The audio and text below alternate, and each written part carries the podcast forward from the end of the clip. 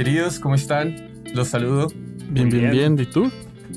Los saludos desde Colombia esta vez, weón. Ya estoy de vuelta en la casa, queridos. Abandonaste la, madre nodriza española. Abandoné las tierras españolas valencianas y voy a estar un rato por acá en Colombia, weón. Todavía no te echamos de menos, así que. Todavía no te echamos de menos, así que tranquilo. Menos mal me fui, weón, menos mal. este man ya se fue, weón. Menos mal. Pero bueno, queridos, hoy tenemos una gran conversación. Estoy bien entusiasmado por eso, porque hoy tenemos a Miguel Ángel García Garrido, que es el fundador de, y director de Charco Música, que opera en Latinoamérica y España. Se encarga de desarrollar artistas de estos dos lados del Atlántico y conectarlos con el mercado español y latinoamericano.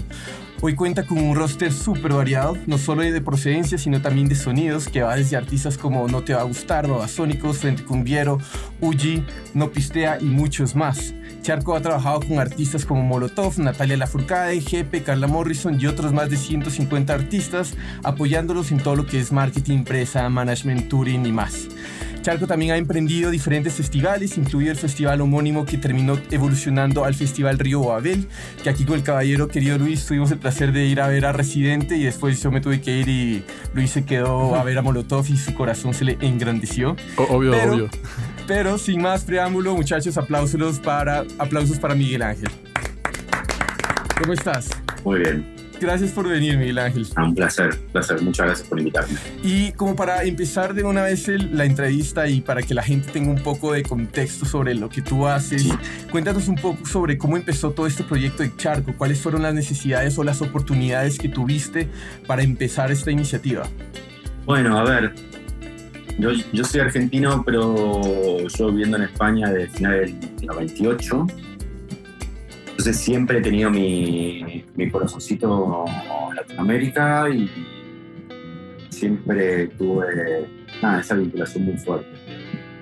Entonces, una vez que me fui dedicando a la, industria de la música, eh, yo siempre al principio fui manager de artistas españoles, entonces era algo que yo ya estaba metido con esa excusa, pero siempre traía artistas latinoamericanos de gira a España.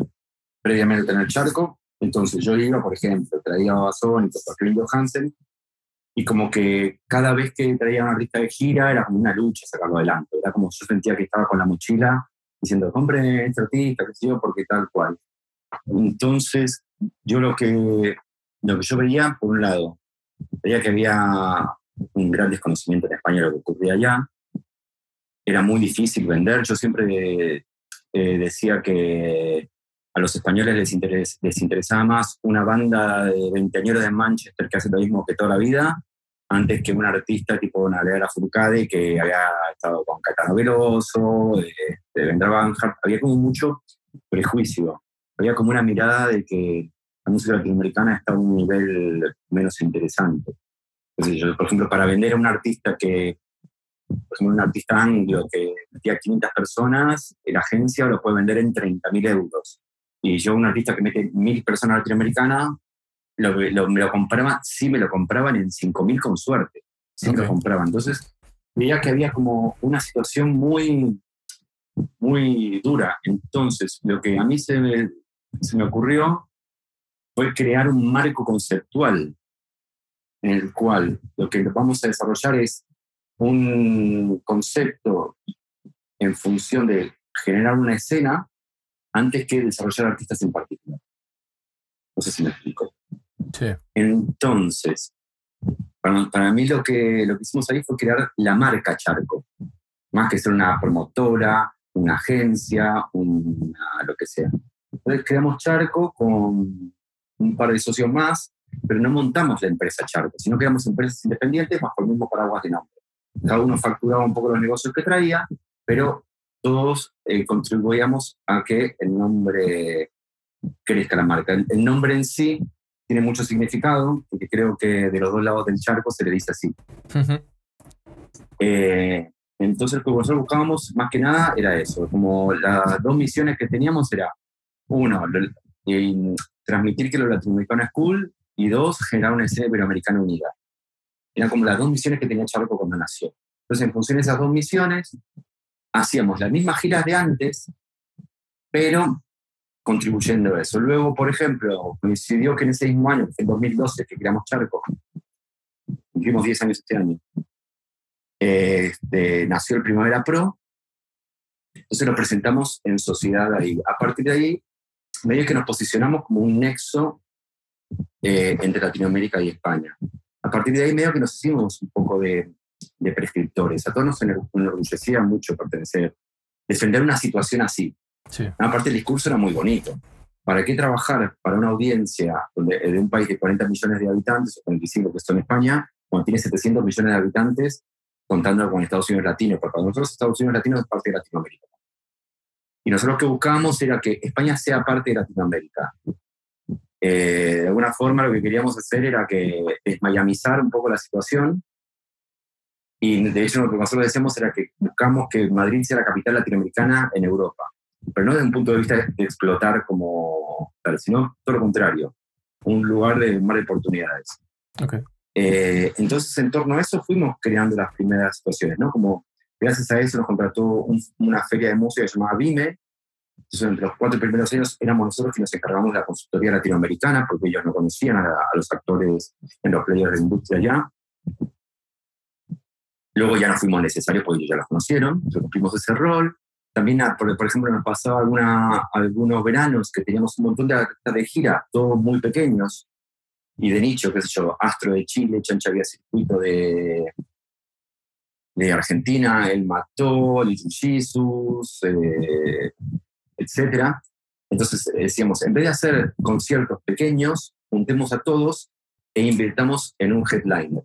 Y ahí creamos el Festival Charco, porque era para nosotros era mucho más interesante hacer un concierto de 5.000 personas para que no tengamos artistas que por ahí vamos a ver 7 o 8 conciertos que van a ser entre 50 y 250 personas, que era lo que en ese momento se transmitía. Entonces ahí un poco nació el Festival Charco, con la excusa de potenciar a los artistas menores. Para nosotros el fin no era el festival. Para nosotros el fin siempre fue escena Iberoamericana Unida y consolidar eso. También, para que el latinoamericano sea cool, nosotros siempre tuvimos un, un departamento de arte. ¿no? Entonces siempre nuestros, eh, nuestra imagen era muy coherente, este, como teníamos como, por lo menos lo cuidamos en contraposición a, a, la imagen latinoamericana que se podía tener de España. También está muy apalancado en lo que comenté antes, que yo he sido manager de, bueno, sigo siendo manager de artistas españoles, que artistas, algunos artistas me hacían muy, muy bien. Entonces, realmente, yo luego estos artistas los metía en Latinoamérica. Y gracias a eso también empezamos a colaborar con, con, otras, con otras agencias, oficinas, llevando a Latinoamérica artistas. Luego también hay un montón de artistas que no son de Charco, de la oficina de Charco, pero nosotros sí podíamos trabajar como promotores de sus shows en Madrid, Barcelona, etc. Porque realmente empezamos a tener un conocimiento de cómo transmitir eh, esos shows. Nosotros decíamos que un artista X vende tal cantidad de entradas, pero si trabaja nosotros va a vender un 20 o un 30% más, porque sabemos nuestra audiencia, sabemos cómo contarlo, quizás eh, si tenemos una banda que pueda haber sido emblemática en los 90, que era un poco un ejemplo que tuvimos, la Terciopelados. Terciopelados en España son un montón, pero cada vez que venía a tocar aquí, no metían más de 500 tickets. Sí. Entonces, compramos los shows de Terciopelados y metimos a un telonero que estaba de moda en ese momento, que era Pedrina, porque estaba sonando en la película top del momento de España. Luego pusimos a unos DJs, éramos colombianos que se llamaban Gocamayo, que acá estaban siendo los que la rompían con las fiestas cumbieras, no solo para latinos, sino había mucho español. Entonces generamos un evento con esta onda en el cual el headliner y la foto principal era terciopelados. Después pasamos de vender 450 tickets a vender 1000. ¿no? Era como un poco sacarle brillo a la situación, mostrar un poco lo que nosotros sentíamos que era valioso de, de lo latinoamericano para mostrarlo bien, porque es la típica de que la gente puede tener mucho prejuicio por no conocer. Por suerte, eh, la situación yo creo que no fue por nosotros, sino fue más que nada por las nuevas generaciones. Ahora mismo la escena iberoamericana ya existe como tal porque los jóvenes son mucho, mucho menos prejuiciosos que la gente de prensa o de festivales, promotores y managers mayores de 40 años. Los jóvenes les da igual la nacionalidad. Ya hay una, no sé, hay una sinergia muy natural creada entre ellos. Yo creo que también nosotros también pusimos nuestro granito de arena. Pero bueno, ahora mismo yo creo que esa misión de Charco ya fue conseguida. Ahora tenemos otra. Justamente que eh, con todo ese conocimiento que, dices que tienen en Charco de la, de la, industria española y cómo, cómo traían esos artistas y lo hacían vender más, etcétera, hoy en día eh, hay muchos artistas latinos que quieren como objetivo que tienen venir a España a tocar. Entonces, como que queríamos preguntarte, ¿cuáles crees tú que son los indicadores principales que debe contemplar un artista para saber si está listo para, como decimos, saltar el charco y venir para acá desde Latinoamérica? A ver, al decir indicadores, eh, eso me conecta directamente con el tema números, ¿no? Eh, claro, puede ser audiencia, puede ser. Sí, eso, si está eso, obviamente. Pero si no hay que provocarlo. Perfecto. Y si... No hay que provocarlo. Y luego, si no están esos indicadores, eh, qué sé yo, hay otro, otro factor que puede ser que si es un artista que le va muy bien allá, que tenga, que tiene parte del presupuesto a, hacer giras de implantación, ya sea promocionales como shows, sin exponerse a situaciones innecesarias, en plan tocar por anécdota, no. Tipo ir a tocar a Murcia para que vaya a ver 30 personas, no lo hagas. Eso es turismo. Y, y, muy caro. Eh, eh, y aparte que más una bala de oro. Casi que, casi que es mejor hacerte un Madrid y Barcelona con mucha comunicación en todo sentido eh, y sacando el mayor rendimiento que ponerte a girar por todos lados. A no ser que quieras también que, tengas determinados incentivos, como de repente un artista de Sevilla, que creas que, que se, se entiendan, que se lleven muy bien y hagan algo conjunto. Pero no exponerse, porque si de repente nosotros venimos con un artista que podemos hacer una buena situación en Madrid y Barcelona, luego podemos vender ese, ese éxito a un festival de Murcia por un buen presupuesto. Pero si vas a tocar a Murcia y metes 30 personas, no te van a pagar ese presupuesto y ni se van a interesar en contratar. Perfecto. Entonces, esos son un poco los indicadores. Si no tenemos ni presupuesto, ni tenemos número, si no tenemos presupuesto, pero somos un artista grande y tal, eh, y empezamos por la inversión digital para provocar a ver qué se puede generar. Pues es mucho más maleable. Está bueno por ahí hacer una planificación de seis meses, un año de inversión digital, que no la desembolsas de entrada, sino no lo sea poco, y vas, contrastando qué es lo que va funcionando, ¿no? Claro. Pero hoy en día, en ese sentido, funciona muy bien. Y mientras tanto, lo que está muy bueno que hagan los artistas es que se informen, se empapen de los artistas que están aquí, porque está bueno también que generen sinergias artísticas entre ellos. Eso a la hora de que nos toca nosotros desarrollar artistas es una gran mano. Perfecto. Es una gran mano que nos pueden dar.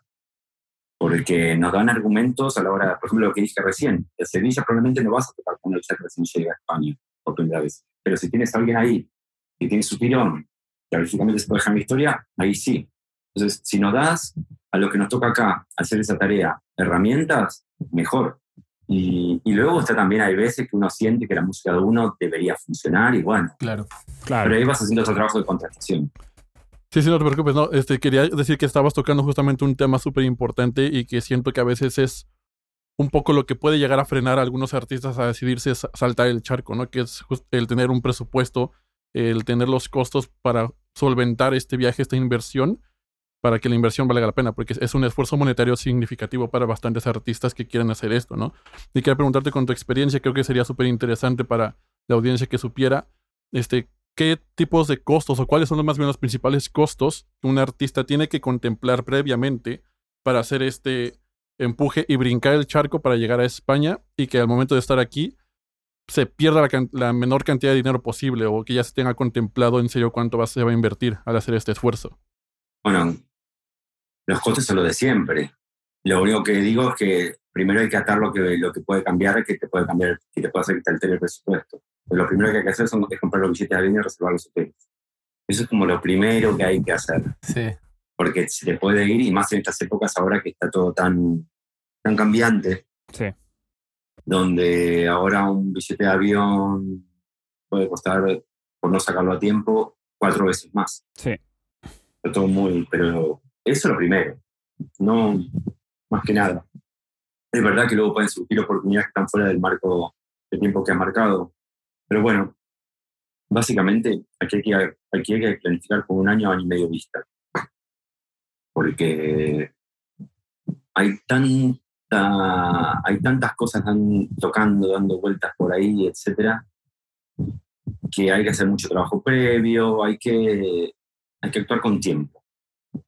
Hay que actuar con tiempo. Ese es un poco lo, que, lo, lo que podemos controlar, el tiempo. Tipo, no te pongas a hacer una gira. No, quiero ir ahora en octubre, no. Estamos en julio. Si querés hablar de cuándo querés venir, como pronto, depende de qué artista sea, ¿no? Pero como pronto yo te diría que el 2023, porque el semestre año tan loco, todo lo que es el segundo semestre de este año está cargadísimo, y el 2023 no creo que sea menos. Sí, completamente. Y también es como un esfuerzo de ambas partes, ¿no? Un esfuerzo tanto del artista, muchas veces también por parte de la agencia que está apostando el, el traer a este artista, ¿no? Entonces, en este tipo de relaciones, en este tipo de contratos, al final de cuentas, quería preguntarte cuáles son las principales responsabilidades, obligaciones, beneficios que son notorios al momento de entablar justamente este tipo de contrato agencia-artista para brincar el charco. Pero, ¿para quién? Esto va para ambas partes. o sea, tanto como para la. Eh, sí, sí. También depende un poco. Cada caso es diferente. Yo hay artistas con los cuales trabajo que les compro la gira, y otros artistas con los cuales trabajo porcentaje, incluso a veces aseguro un mínimo que tengo que, ingresar porque el tiempo que hay que dedicarle es muy grande. Y como uno al fin y al cabo está hablando de una parte del negocio que es la europea, este, no es que estoy, no, no pasa nada, tengo editorial, gano allá, no pasa, no. Por fin y al cabo, este, es eso, al fin y al cabo el tiempo que uno le dedica tiene un valor, ya sea por, ese, por no dedicarlo a otros, otras historias como para eso, pero para hacer ese trabajo eh, es un trabajo de, constante de día a día, semana a semana, mes a mes, y eso se tiene que, cuantificar de alguna manera. Qué sé yo, también hay situaciones donde uno ve artistas nuevos que no ha sacado nada, etcétera, pero ves ahí como que hay un filón enorme, tal cual, y bueno, cada tanto uno hace esa locura. Pero cada tanto. Y bueno, y ahí tratas también eh, asegurarte una situación de, continuidad, etcétera, porque eh, si no el negocio no, va a durar poco, básicamente. La historia va a durar poco. Para los dos lados. No, yo creo que hay que hacer, qué sé yo, ahora mismo el que tiene la mayor necesidad es porque tiene la mayor inversión. Qué sé yo, no sé, también la inversión de tiempo es, es única, porque dinero podemos ganar más adelante, pero el tiempo que le dedicaron perdiste. Y si yo de repente le digo un montón de tiempo a un artista, que tal cual, y luego a la primera de cambio se va como en otra agencia, porque sabemos cómo son las cosas. Hay valores que lamentablemente no están, no están arraigados en, nuestra sociedad, no solo nuestra industria. la, la, lealtad, la sostenibilidad del negocio, el ecosistema del mercado en cual todos los agentes tenemos que ser sostenibles, etc. Eso para mí es ahora, hoy por hoy, la lucha generar un ecosistema virtuoso entre nosotros y tratar de, generar una situación iberoamericana este, rica, profesional y respetuosa. Sobre todo respetuosa, sobre todo respetuosa porque si no lo eres es como tener una botellita de plástico al mar. Estás arruinando esto. ¿Y qué pasa también con estas cosas? Que al final terminan las grandes multinacionales que trabajan a volumen, se comen nuestro territorio, generan que mucho menos artistas tengan recursos para crecer. Son cosas que pasan muy notoriamente en Latinoamérica, donde parecen festivales de marca internacional que cobran la entrada 300 veces más caro que un concierto y a la gente se queda con tan poco dinero que durante el mes anterior no van a los conciertos. Encima los artistas nacionales que tocan ahí no cobran nada o cobran poco que hiciera cubre, etc. Y terminan canibalizando nuestro negocio. Entonces yo creo que lo primero que, algo que tenemos que hacer es estar en comunicación todos los que trabajamos en esto y tener claro un poco que nos necesitamos mutuamente y necesitamos que esto ocurra bien. Yo cada vez que veo que hay más gente haciendo este tipo de contenido de trabajar en charco en España, yo quiero conocerlos. Porque quiero que, que, nos, que nos contemos contemos con el otro si queremos, si lo vemos necesario. Porque mientras más crezca la escena, más vamos a crecer todos. Me da igual si no quieren trabajar conmigo, no necesito que trabajen conmigo ni yo con el otro. Pero por lo menos que, que trabajemos para eso. Para mí no existe la competencia, para mí existen eh, generadores de escena.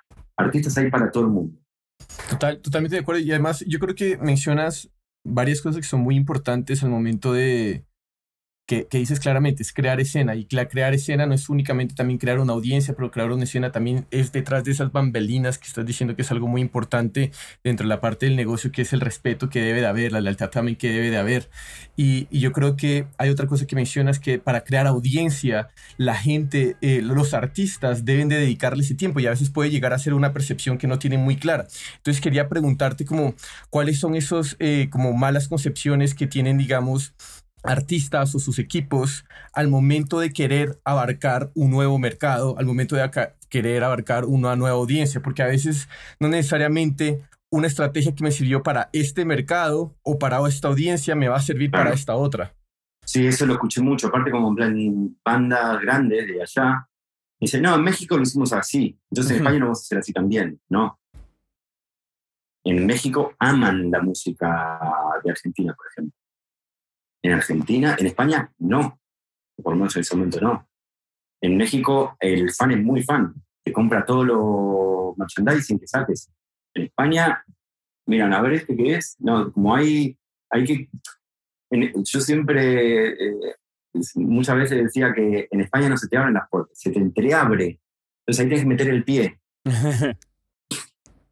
Entonces no hay que dejar pasar, porque eso sí, porque si no metes el pie se te va a cerrar. Claro. Entonces hay que meter el pie, y metes luego el otro, y ahí metes el codo y pasás. Entonces hay que conocer la escena a la que vas a ir. Artísticamente es una muy buena forma de hacerlo.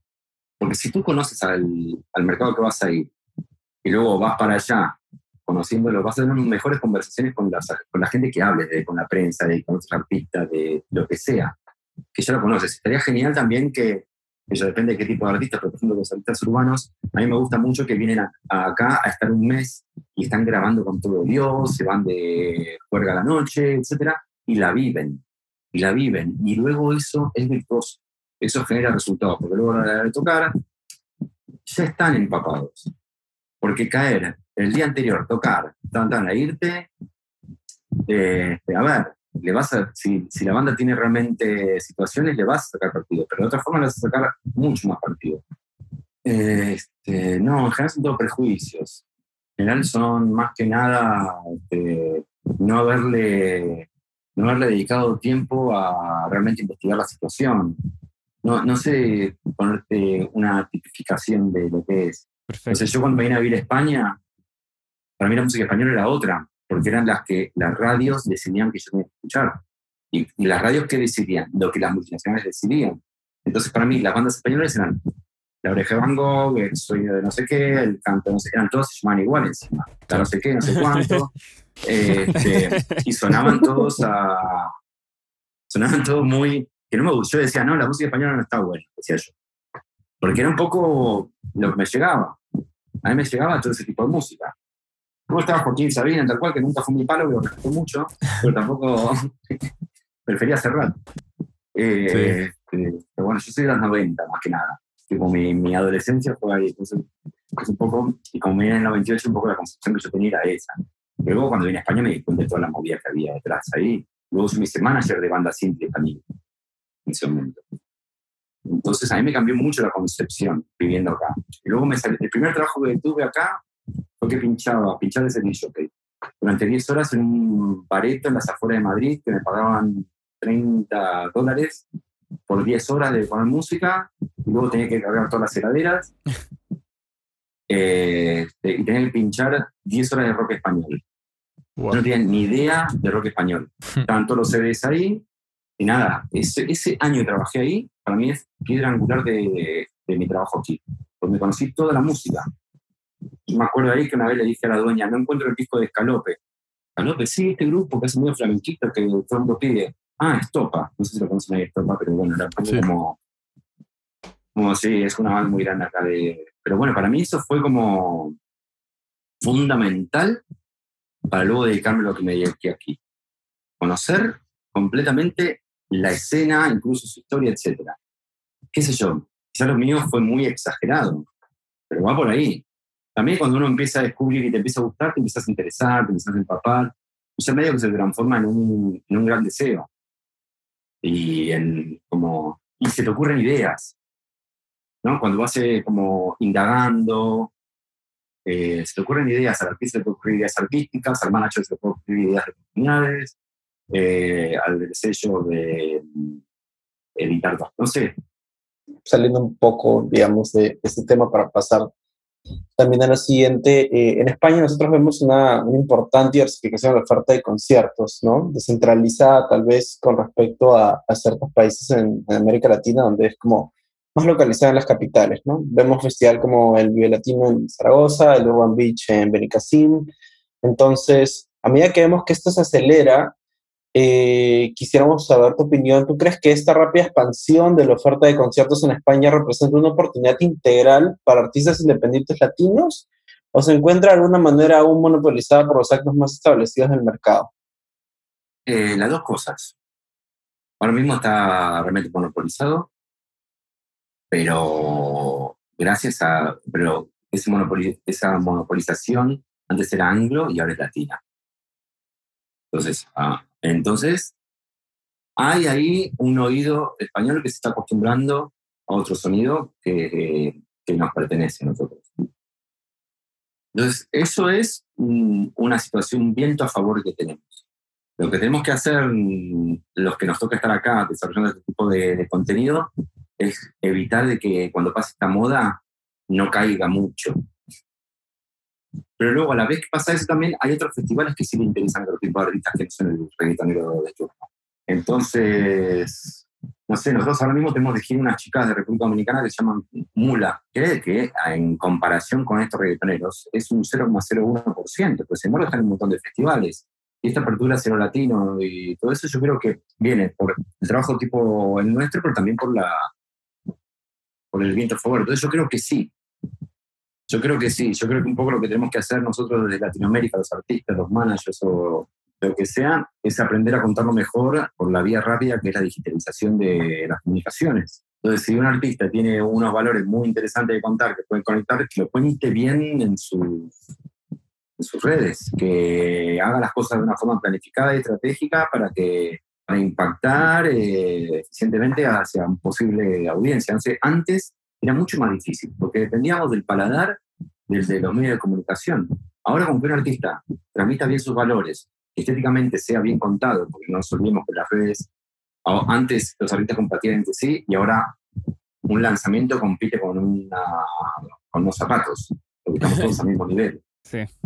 Entonces, si aprendemos a dominar un poco ese lenguaje, tenemos un, un universo artístico, visual, vídeo, etcétera, claro, y valores verdaderos nuestros, genial, tipo valores, tipo de gente, si hablamos marketing, marca, etcétera, que sea nuestra, no tenemos por qué imitar a nada, somos lo que somos.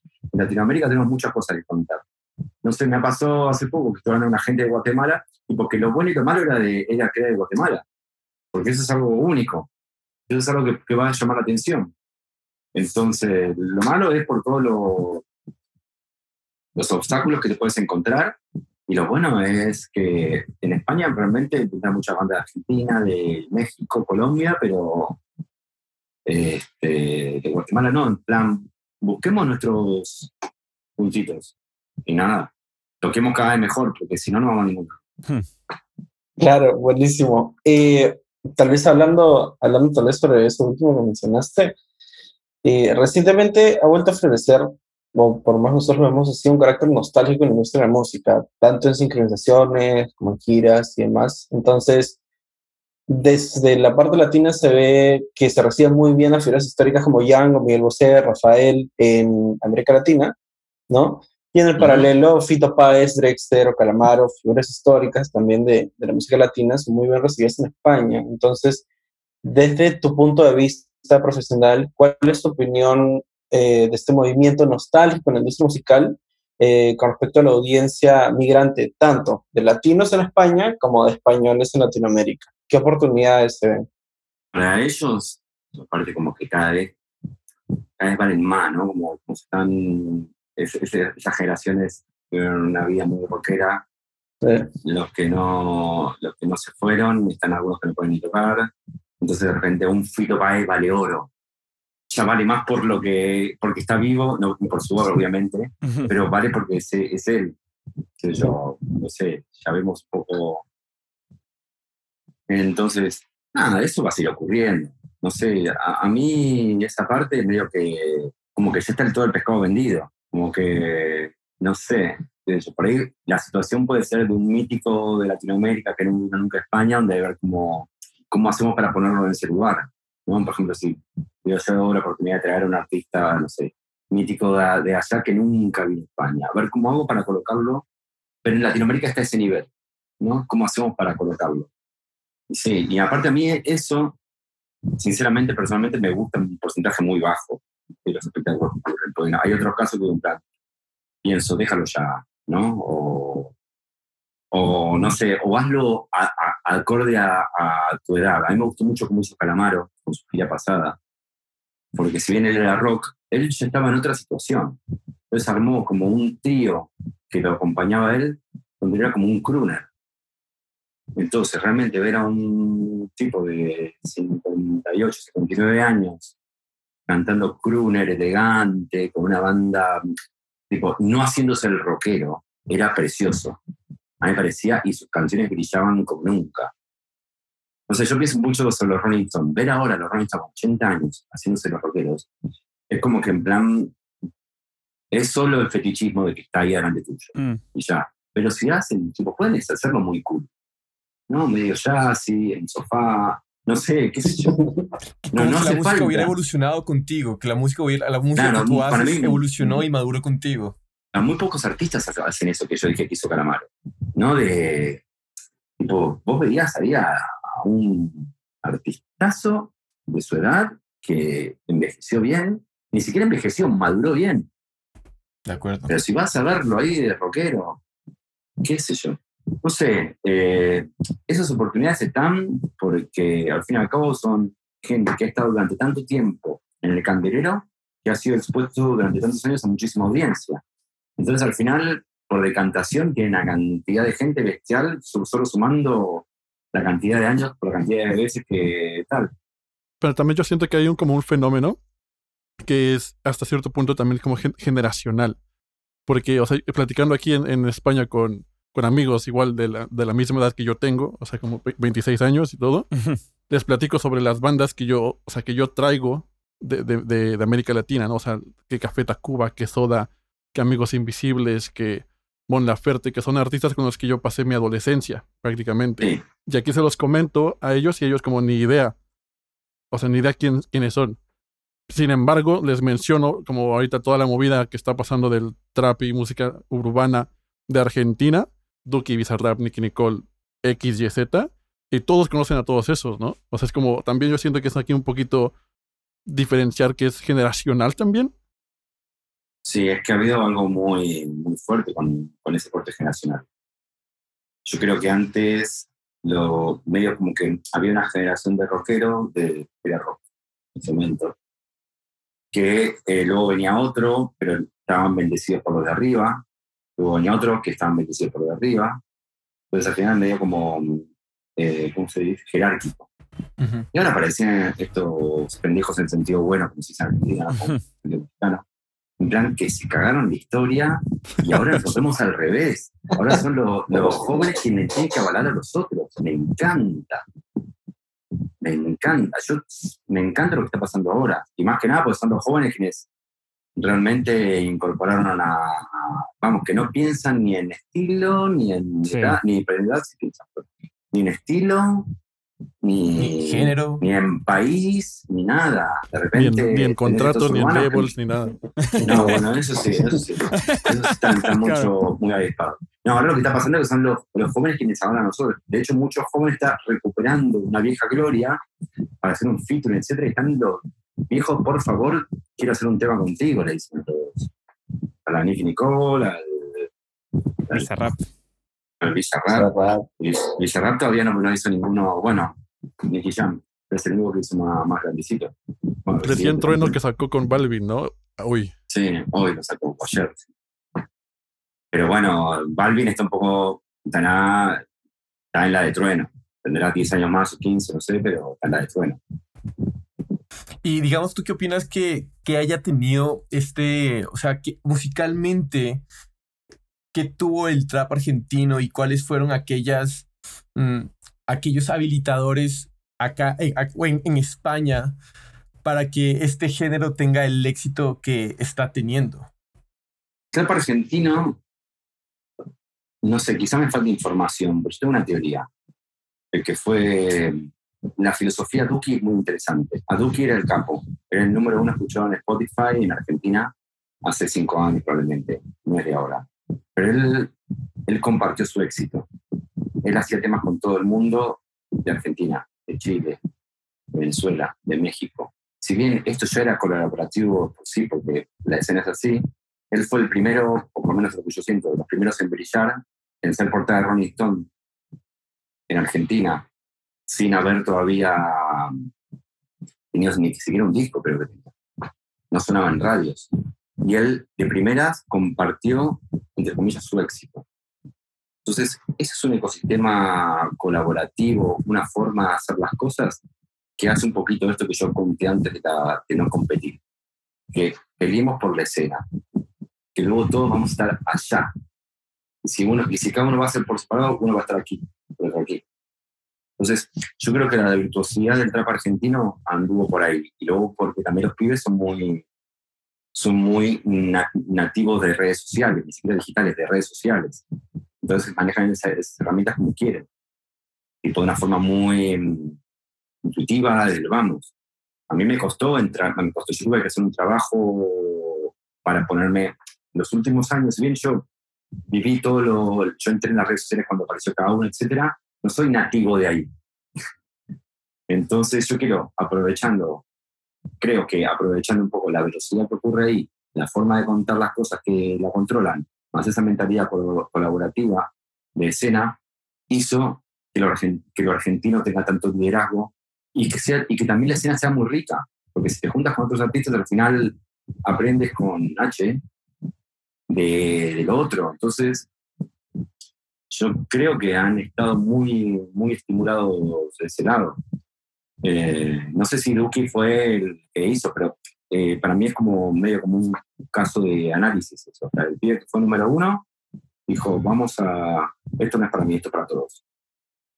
Imagino que eso resonó acá en España, ¿no? Claro, porque, a ver, mientras yo digo que él hacía, ah, también con España, porque Duki con Zetangana están haciendo cosas hace muchos años, antes de que ninguno de los dos sean como son ahora. Pero hicieron ahí, hay temas que hicieron Duki, un Tangana, con Neo, con Polima de Chile. Como West que la tenían, y, eh, sí, porque el, el Tangana es otro. Es otro que miró para Latinoamérica antes que nadie. Entonces, eso, eso, yo creo, eso yo creo que es el factor ¿eh? diferenciador porque se creó una escuela, obviamente, en Argentina tenés el quinto escalón, que fue una escuela bestial, que hay gente brillante, como que los creadores, como VCA y tal, pero al fin y al cabo, me parece que anduvo como el pensamiento de, especie que tenemos que aprender en la sociedad. Perfecto. Eh, queríamos tal vez tener un poco feedback también sobre, sobre un fenómeno que estamos viendo de alguna manera de manera local en, en España, porque es muy interesante. Entonces vemos ejemplos como los de Santa Marta o Suárez, que son muestra tangible del mestizaje musical que, que está dando como resultado de la constante inmigración y de un intercambio cultural histórico ¿no? entre América Latina y España que se ha sostenido durante siglos. Entonces, Tal vez para darle un, último giro, un último cierre a, esto, quisiera saber de qué manera puede impactar esto en la percepción de la música latina en los próximos años en territorio español. ¿Qué, qué, habla de, la incorporación de, sonidos y cosas, elementos latinos en, lo que es la música propia de España? En lo que es la música propia de artistas, digamos, de artistas que de alguna manera tienen una conexión o un bagaje con respecto a América Latina. O sea, una de las cosas, por ejemplo, que llama mucho la atención sin que tenga, digamos, una, conexión directa con América Latina es, escuchas el disco, el, el madrileño de Tangana, ¿no? Por ejemplo. ¿El de? Perdón.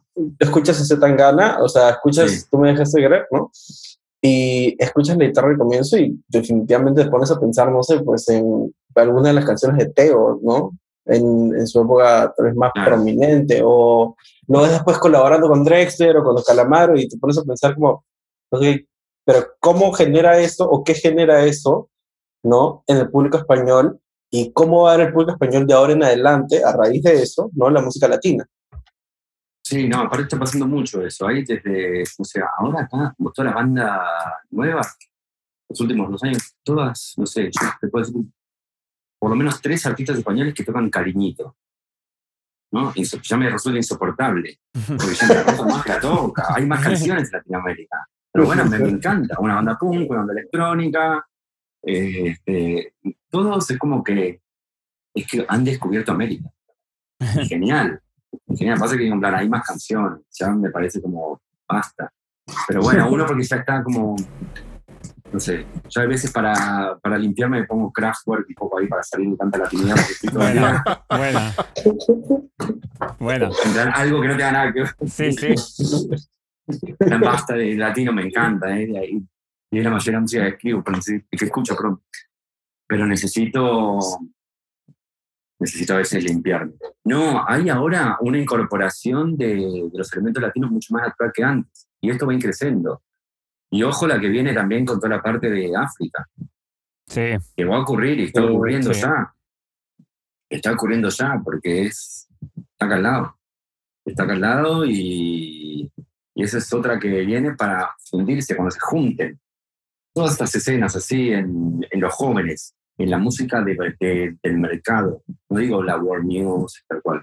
la world music siempre pasa un poquito antes de lo que va a pasar después. Y eso está pasando en la music, que se te junta un latino con uno del Líbano, con otro electrónico te traen una friqueada, que es obviamente en algún productor va a ser que en tal tema de mainstream suene... Que funcione, claro, que funcione sí o sí. Entonces, claro, entonces, pero obviamente ahí son como los laboratorios donde están experimentando, ¿no? Esta feria donde vas a salir, donde se generan un poco la chicha.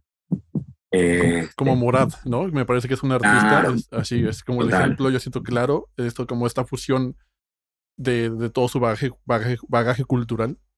Total, Morad es, es, es, un poco ese ejemplo. Y es, es hermoso eso. Tipo, uno como, como amante de la música, cuando ves que ocurren tan, cosas tan distintas, bien digeridas, porque es de una persona que nació en esa situación. No es que va uno y dice, ay, voy a tomar. No, no, sino que sabe que le sale. Le sale. Entonces yo creo que la asimilación que está pasando ahora con las bandas españolas de, elementos musicales latinoamericanos, gracias a sus miembros o gracias a esta situación, que cada vez es más natural, hacer que sea mucho más interesante. Porque el indie español fue muy lindo, muy interesante en un momento dado, pero a veces musicalmente a mí, como latinoamericano, se me hacía chato. ¿No? No sé, no sé, un poco como que porque imitaban a lo anglo directamente, no, no pasa. Entonces, el español, al acercarse a Latinoamérica, al acercarse un poquito también a sus raíces, sin prejuicios, etc.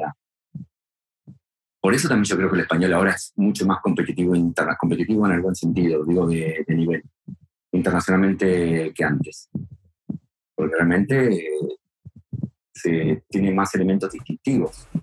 Y obviamente, cuando empieza a competir internacionalmente, eh, el, nivel el nivel de ejecución lo tienes que mejorar, eh, de contar las cosas, etcétera. Y quería preguntarte, como ya como para pregunta final y cerrar, como cuáles son como esas, ese, e, es, ese elemento clave que uno debe tener en la mente de primera al momento de uno querer formar cultura. Pero formar cultura al momento como, como de, pequeñas iniciativas, como lo que sucedió en el, en el quinto escalón, como lo que sucedió, digamos, está sucediendo en España, que es que estamos hablando de diferentes eh, combinaciones de, de, de, artistas que se empiezan a juntar y empiezan a formar sonidos y empiezan a formar una audiencia. ¿Qué es lo que tienen que tener en cuenta ahí? Eh, encontrarte con otras cosas. Entonces, eh, a la hora de lo del quinto escalón, lo que hacían es que se, hicieron cosas para encontrarse diferentes artistas. A la, no sé, a la hora de hacer charco, lo que nosotros decimos para cuando tenemos charco fue que en plan nos, juntamos gente que éramos charqueables, que fue como lo llamamos. Que si bien hubo, había tres socios, había más gente ahí también. Entonces, un poco lo que buscamos era en plan, vamos a hacer algo para hacer un negocio de esto, tipo, hagamos algo en lo que nos hagamos fuertes. Básicamente es eso. Hagamos algo en lo que nos hagamos fuerte. Obviamente hay que tener un objetivo claro, porque si no va a ser algo que dure poco y deforme. Aunque luego se cambie el objetivo, ¿eh? pero yo lo que diría es eso, hagamos nuestro nichito de poder, de fuerza, donde generamos historias y creamos contenido con una productora patriarcal, con un grupo de artistas para canciones, con otros asociatividad. Asociatividad eh, es virtuosa. Cuando ves que realmente no, que no fluyen las ideas, nada, como para asociatividad con otros. porque ahí no va a salir nada. Porque hay, gente, hay gente que no le gusta hacerlo así. A mí sí, a mí sí me gusta juntarme con gente para ser creativo y contar las cosas de una forma diferente y hacer las cosas de una forma diferente. Para mí eso es sin el ánimo de no quiero cambiar el mundo, no quiero Yo creo que los quinto escalón, lo que, no, lo que lo crearon, no querían hacer el quinto escalón. Creo que lo que querían era hacer freestyle cerca de casa porque la madre no dejaba ir a donde hacían freestyle en las afueras de Buenos Aires. Pero como había mucha gente que estaba en esta situación, al final se encontró algo realmente muy potente. yo lo resumiría tu pregunta, asociatividad. Ok, gracias Miguel, en verdad. Eh, hemos llegado al final del capítulo. Te agradecemos un montón por tu tiempo. Ha sido genial. Yo creo que hay diferentes joyitas que la gente puede tomar y puede aprender. No sé si quieras dejar algún mensaje final o algún, eh, eh, algunas redes sociales, contacto donde la gente te pueda contactar. El canal es tuyo. bueno, las redes de Charco son charco.música, Instagram, donde más que nada más se puede ver lo que estamos haciendo. Démosle para adelante no aflojemos. Qué sé yo, nada, que queremos vuelta al coco y, busquemos siempre formas de, sacar las cosas adelante, más allá de que a veces las oportunidades parece que no están, o se agotan, etc. El que resiste gana y, cosas así. para adelante. Genial, genial. Miguel, en verdad, muchas gracias. Tremendo. Eh, muchachos, nos veremos la próxima semana otra entrevista. un placer. Eh, pero por ahora, ese es el fin y a todos les doy un beso y chao, chao. Muchas gracias, Miguel. Muchas gracias. Un placer. Muchas gracias, gente. Muchas gracias. Hasta luego. Hey, muchas gracias por escucharnos y no olvides de seguirnos en Spotify, Apple Music, Pandora o la plataforma digital que sea de tu preferencia. Si te gustó el podcast, no olvides recomendarnos a tu grupo de amigos o colegas, ya que esa es la mejor manera de que sigamos creciendo la comunidad. También nos puedes encontrar en Instagram, Facebook y YouTube como 8000 kilómetros podcast. Cualquier comentario, duda o sugerencia es más que bienvenida y nos vemos en el siguiente episodio.